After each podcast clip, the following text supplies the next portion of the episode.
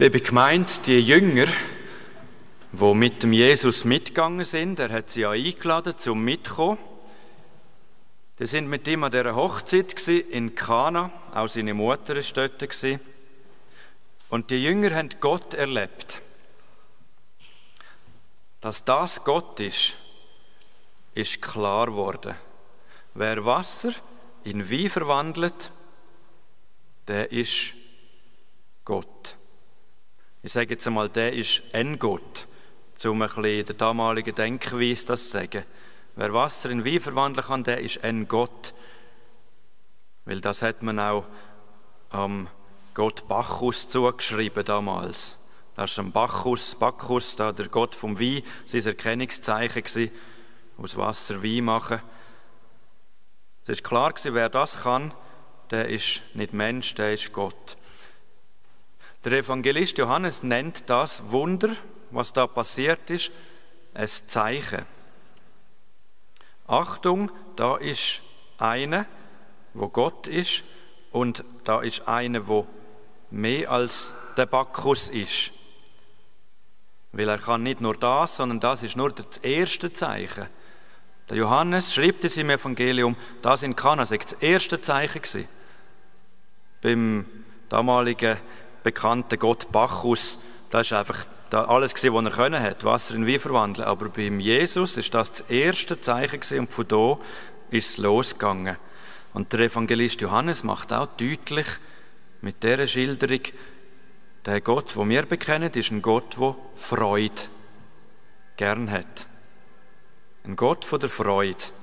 Das wird ja gefeiert, äh, die Hochzeit wird gefeiert, da gehört wieder zu. Gott hat die Freude gern. Wie schön wäre es, wenn wir auch so ein Zeichen erleben könnten.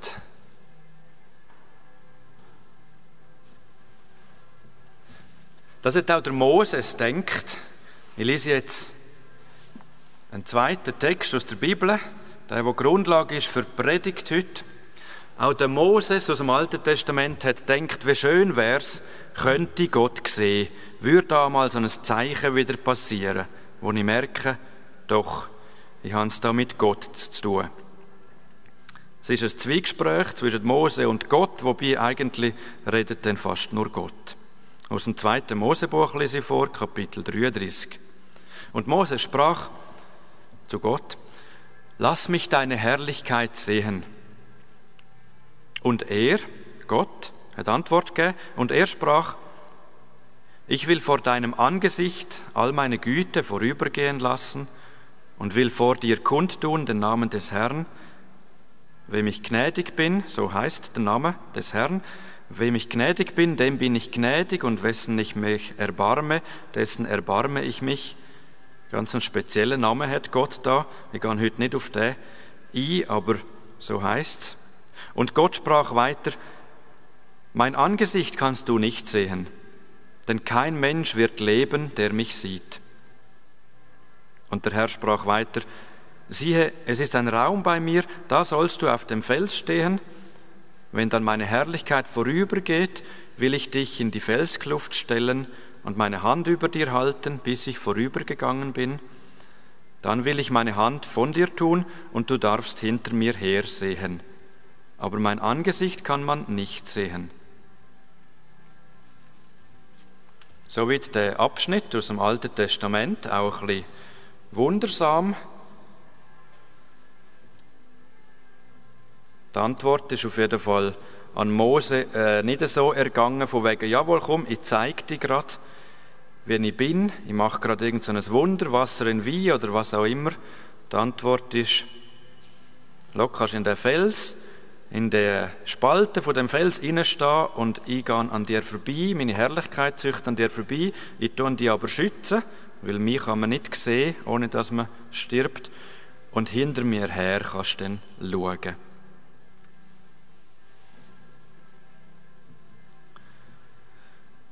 Ja, gern hätte er ein Zeichen gehabt. Wir können uns da reinfühlen. Ich glaube, die meisten von uns kennen die Mose-Geschichte, wenn er da das Volk Israel aus Ägypten geführt hat und dann Jahre, Jahre durch die Wüste gewandert ist mit dem ganzen Volk. er, der Moses, wo es ja an anderer Stelle von ihm heißt, er hätte von Angesicht mit Gott können reden. Ich erkläre mir das so, dass der Mose vielleicht auch froh gewesen wäre, wenn Gott wieder einmal so ein Zeichen gemacht hätte, wo auch alle anderen gesehen würden, wo das ganze Volk Israel wieder merkt, aha, moll, jetzt haben wir es wieder verstanden. Es wäre noch hilfreich wahrscheinlich für den Mose mit seinem widerspenstigen Volk, wenn ab und zu mal Gott irgendein Wunder gewirkt hätte und alles wieder klar gewesen wäre. Was er aber bekommen hat auf seine Bitte ist der Lapidarsatz, du darfst hinter mir hersehen. Und der Mose hat ja am Ende von seinem Leben dann wirklich auch sehr viel zu sehen gehabt, wenn er zurückgeschaut hat. Tradition berichtet, dass der Mose 120 Jahre alt geworden ist. Das sind vielleicht symbolische Zahlen, wo man da kann verstehen. 40 Jahre in Ägypten. Dort ist er gross geworden, am Hof vom Pharao. Da kommt uns die Geschichte mit dem Körbli in den Sinn, wo man den Mose dann rausgefischt hat. Nachher hat er das Land verlassen, 40 Jahre flüchten vor dem Pharao, weil er ja einen Mist gebaut hat in Ägypten. 40 Jahre mit, mit seinem Schwiegervater und seiner Frau dort und die letzten 40 Jahre von seinem Leben unterwegs mit dem Volk Israel. Und wenn man da zurückschaut auf so 120 Jahre, gehe ich jetzt mal fest davon aus, da kann man einiges betrachten und wirklich auch dankbar sein. Der Mose konnte zurückschauen und sehen, das Volk Israel ist in die Freiheit, weg von dem Sklavenhaus Ägypten also das Zurückschauen war sicher beeindruckend für den Mose. Und so geht es uns auch. Wenn wir zurückschauen, können wir oft unser Leben neu beurteilen und sagen, damals bin ich zwar in einer Krise drin, war auch schwierig, aber jetzt zum Zurückschauen muss ich sagen, ja, ich habe es überlebt, ich habe es überstanden, bin sogar vielleicht stärker daraus rausgekommen. Also das können wir Menschen schon. Zurückschauen dankbar werden, auch ein bisschen versöhnlich zurückschauen und sagen, damals habe ich vielleicht noch geschumpfen, aber jetzt im Rückblick, ja. Andererseits muss ich sagen, das ist ja nicht das, was wir wollen. Oder das ist nicht das, was der Moses da hat wollen. Der Mose hat gesagt, zeig dir jetzt Gott. Und wenn wir in einer Krise drin sind, dann wollen wir auch nicht irgendwie vertröstet werden auf später. Es gibt ja manchmal so Trostsprüche, egal ob religiös oder nicht, die sagen, ja, ja, im Nachhinein schaust du dann zurück und lachst dann drüber. Nein, das wollen wir nicht. Wir wollen in der Krise drinnen Gott sehen und merken, Gott hilft uns. Und dann ist das fast ein bisschen nervig oder störend, was ich da vorgelesen habe. Also mir kommt es fast ein bisschen als ein Machtgehabe vor, wenn da Gott sagt, ähm, mein Angesicht kannst du nicht sehen, denn kein Mensch wird leben, der mich sieht. Da denke ich, ach komm jetzt. Also wenn du Gott bist, dann kannst du dir auch zeigen, dann kriegst du es auch irgendwie so her, dass ich überleben und gleich Gott sehen. Und werde fast ein bisschen wütig, wenn ich denke, jetzt bin ich in einer Krise, ich bitte darum, Gott irgendwie ein Zeichen zu machen oder mich aus dieser Krise rauszuführen oder aus dieser Trauer, was auch immer da bedrückend ist. Und dann heißt es so, ja, mich hast du halt nicht gesehen, ich bin halt Gott und wer mich sieht, ist halt tot, ja denke ich, ist das ein bisschen ein feiger Gott, der sich da nicht zeigt? Ist das ein bisschen ein Feigling, der sich da hinter seiner Macht versteckt? Das habe ich mir überlegt bei der Predigtvorbereitung und ich muss sagen, das sei ferne, dass wir das denken. Gott als Feigling. Das dürfen wir nicht denken, weil Gott ist in die Welt gekommen. Irgendwo, in einem unwichtigen Ort, Bethlehem hat es geheissen, ein kleines Städtchen. Gott ist nicht irgendwie in der hochentwickelten Schweiz in der Gegenwart auf die Welt gekommen, mit den Versicherungen, wo man sich für alles kann versichern und, versichern und, und mit, äh, mit den Rahmenbedingungen, die wir haben. Wir haben ganz sicher genug zu essen und genug äh, Öl oder Strom, um unsere Wohnungen heizen und wir haben eine politische Stabilität im Land. Nein, Gott ist irgendwo in eine mühsame Zeit geboren. Die Römer haben das Land Juda besetzt. Es war eine Willkürherrschaft. Die heutigen Willkürherrscher, da könnten sich noch einige Scheiben abschneiden von der damaligen, vom Kaiser Augustus, vom Herodes, wer, wer man auch aufzählen will. Gott ist in eine Welt geboren mit höherer Kindersterblichkeit, mit dem Risiko vom sozial ausgestoßen sein, weil man vielleicht nicht ganz klar weiß, wer ist jetzt der Vater. Steht zwar in der Bibel nicht, aber mit ein bisschen Fantasie können wir uns das schon vorstellen. Die Mutter ist ja klar, die ist schwanger gewesen, sichtbar, aber wer ist der Vater von dem Jesus? Dann sein öffentliche Wirken als Erwachsene. Er ist ehrlich und offen mit den Leuten. Er hat Gottes Willen predigt. Kommt das immer gut an? Mitnichten, wenn man zum Beispiel an die Bergpredigt denkt. Da hat Jesus ja gesagt, Hungernde werden satt werden, Leidtragende werden getröstet werden, die Sanftmütigen tegen die Erde besitzen. Das war der Anfang der Bergpredigt, die Seligpreisungen, wo jeder normal denkende Mensch sagt, ja, ja, träum weiter.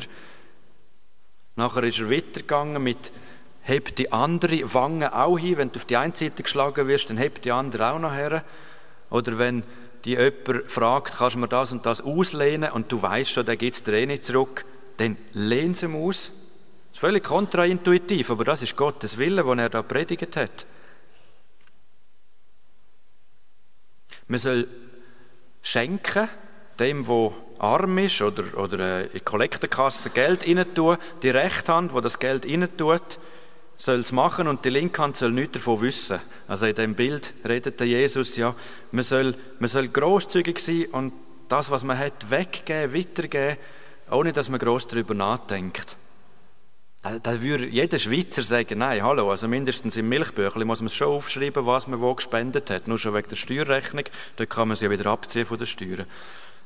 Hm? Der Jesus hat auch Sachen predigt, die die Leute nicht einfach toll gefunden haben. Oder man soll vergeben, wenn einem Unrecht tun worden ist. Man soll siebenmal sieben oder siebenmal siebzig Mal vergeben am anderen. Der Jesus hat Sachen gesagt, wo nicht einfach den Applaus gekommen ist nachher. Und das braucht Mut. Man kann da nicht vom Feigling Gott reden. Auch sein Tod am Kreuz, da gibt es nichts Schmerzhafteres. Also wenn ich vorher so ein bisschen gesagt habe, ja, Gott, wo sich versteckt hinter seiner Allmacht, so ein bisschen Feigling, nein, auf keinen Fall. Er ist Mensch geworden, mit allem, was dazugehört und noch viel mehr. Aber Gott zeigt sich so, wie er es will. In Kana hat er sich gezeigt, das ist irgend so ein kleines Örtli im galiläischen Gebiet. In Kana hat er sich an dieser Hochzeit gezeigt, mit der klaren Aussage, die Hochzeit, das Fest soll weitergehen, die Freude soll nicht zu Ende sein. Das war das erste Zeichen und am Schluss vom Johannesevangelium kommt die Geschichte am See Genezareth nach seiner Auferstehung. Am See Genezareth ist er am Ufer und seine Jünger sind draußen am Fischen und kommen, weil sie ihn sehen von weitem, aber noch nicht wissen, wer er ist. Und dort, was gibt es am See? Es zum Morgen. der Jesus ist da und brötelt ein paar Fischli zum Morgen. Wäre er ein Schweizer gewesen, hätte er wahrscheinlich etwas mit Brot und Käse gemacht, aber ist ja gleich. Hat Fisch zum Morgen gegeben. Irgendwie scheint ihm Essen wichtig zu sein. Dort erkennt man ihn. Wenn man das Lebensnotwendige hat, Essen ist lebensnotwendig, dort erkennt man Gott. Vielleicht die, die meinen WhatsApp-Status gelesen haben heute, wissen es schon. Heute ist der letzte Tag, wo der Christbaum da in der Kirche steht für äh, den Winter jetzt. Und darum am Ende vom Gottesdienst könnten alle nach vorne kommen und eine Schere in die Hand nehmen und die letzten äh, Schocke-Christbaumanhänger pflücken. Hä? Schocke-Christbaumanhänger, das ist auch so ein Zeichen für die Liebe von Gott. Das tun wir essen und uns freuen daran. Das ist ein Zeichen für unseren Glauben an den, wo sein erstes Zeichen an der Hochzeit von Kana gemacht hat, mit etwas Feinem zu trinken und seine letzte Begegnung am See Genezareth mit einem feinen Morgen. Es geht, das wird jetzt auch nicht behaupten, es geht nicht um die Esswaren an sich. Oder einmal nicht nur. In Kana, in der Hochzeit, ist es um die Freude gegangen. Oder um die Liebe, die bei einer Hochzeit ja gefeiert wird. Und am See Genezareth ist es um die Hoffnung gegangen. Die Hoffnung, dass das weitergeht, trotz der Kreuzigung. Die Hoffnung, dass das Miteinander, wo die Jünger ja mehrere Jahre erlebt haben, auch weitergeht. Und das Feiern vom Miteinander sein, vom Miteinander Zeit haben, miteinander zum Morgenessen. Wo Freude ist, wo Hoffnung ist, wo es Miteinander ist, da ist Gottes Geist. Da ist Jesus mitten unter uns, da ist Gott mitten unter uns. Mein Angesicht kannst du nicht sehen. So haben wir es gehört in der Lesung. Mein Angesicht kannst du nicht sehen, sagt Gott. Aber du darfst hinter mir hersehen und erkennen, dass es Gottes Geist ist, wo wirkt.